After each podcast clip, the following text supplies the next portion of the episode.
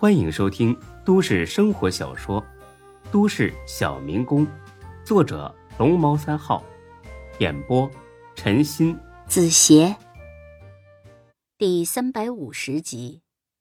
大飞哥，咱们走啊？走啥走啊？天都黑了，吃完饭再走啊！哎，你等等，我给沈金龙打电话。这小子也真是的啊！丁哥让他过来给虎哥帮忙，哎，他倒好啊，人都见不着。很快，这电话打通了，原来是啊，这个沈金龙临时有事出去了，正在往回赶。行了，你你别跟我废话啊，快点我跟孙志在那个八八八包间等你啊，晚上你请客。大飞对沈金龙毫不客气，上来就点了一大桌子。孙志觉得有点浪费了。飞哥，是不是点太多了？咱们三个也吃不完呢。大飞神秘兮兮的笑了：“嘿嘿嘿，谁告诉你就咱仨的？你放心，吃得完呐。那还谁呀？一会儿你就知道了啊！别磨叽。”很快来人了，竟然是李大毛。孙志有点懵逼：“大毛哥，你怎么来了？”李大毛很讨好的冲孙志笑了笑。嘿嘿嘿，孙老弟啊，我那店嘛实在是干不下去了，转让给大飞哥了。大飞哥仗义，还让我当酒吧的负责人呢。我以后就跟着大飞哥混了。这事儿可是有点出乎孙志的意料。照这么说，他和李大毛以后就是自家兄弟了。想想以前的过节，虽然后来都说开了，但是总觉得有些尴尬。不过，既然木已成舟，那就走一步看一步吧。大毛哥，那咱们以后就是自家兄弟了。来，坐坐下说。李大毛并不敢直接坐，而是看了眼大飞。看来李大毛现在挺懂分寸，大哥没发话，不该有半点放肆。孙老弟让你坐你就坐哦，以后记住了，他的话就是我的话。李大毛这才坐下。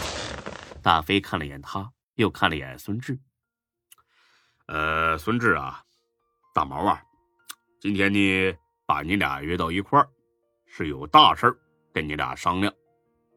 看着大飞一本正经，孙志差点笑出来。这么严肃，不会是要做检讨吧？别闹，这是大事儿。哎，你说吧，我和大毛哥听着呢。大飞点点头，接下来的一句话。差点没把孙志惊死。咱们得弄死韩强。孙志万万没想到大飞敢有这种想法，更想不到他竟然敢当着李大毛这样一个外人面就把这话说出口。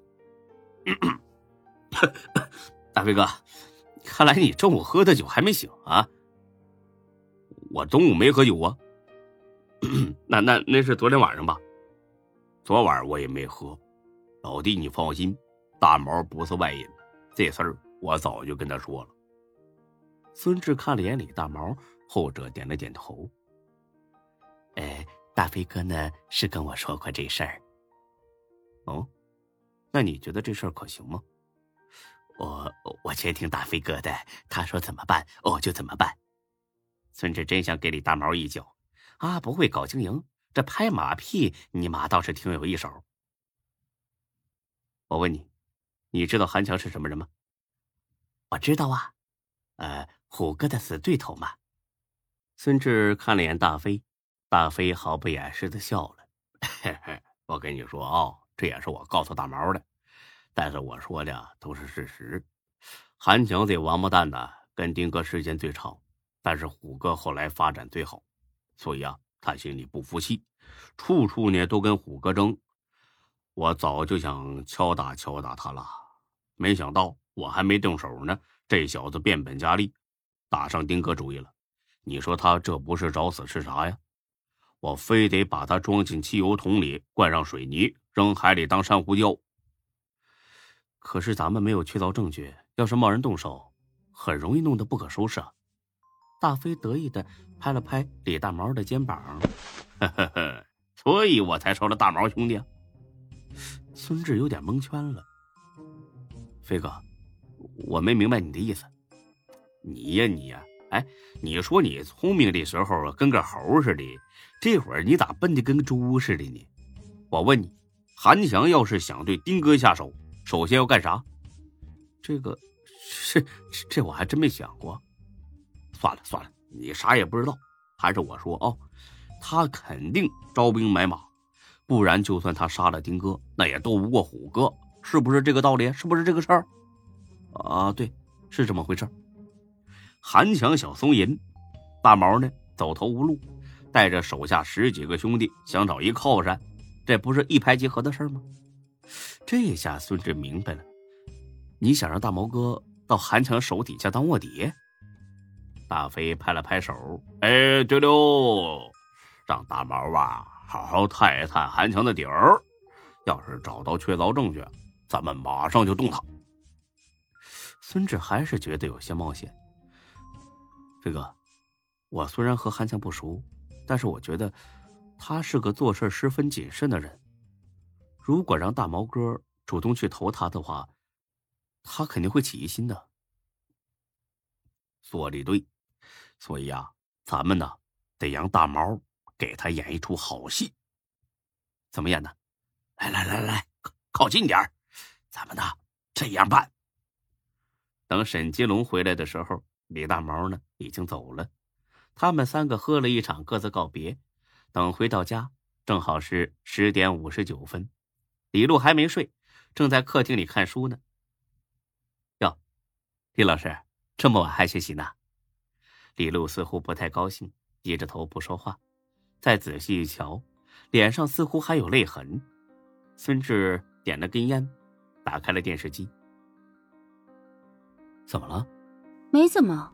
那你哭什么呀？我没哭，我先睡了。说罢，李璐就回屋去了。切，不说拉倒。抽了根烟，孙志稀里糊涂的就在沙发上睡着了。第二天醒了。差不多快十点了，身上呢盖着被子，桌子上有一碗已经拖成一团的面条。哎，这死丫头，也不知道喊我一声。孙志洗洗涮涮，正打算把这面条吃了，大飞过来了，直接推门进来的。我操，飞哥，你咋知道门锁密码？有这么好破译吗？我不知道啊，你没关门。孙志心说得。李璐这死丫头肯定是遇上什么麻烦了，所以心不在焉的，连锁门都没察觉。等到今天晚上他回来，得好好问问他了。啊，那好吧，可能是我忘记关了。飞哥，你咋一大早就过来了？大事不妙啊！啊？怎么了？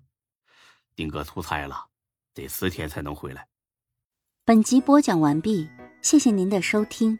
欢迎关注主播更多作品。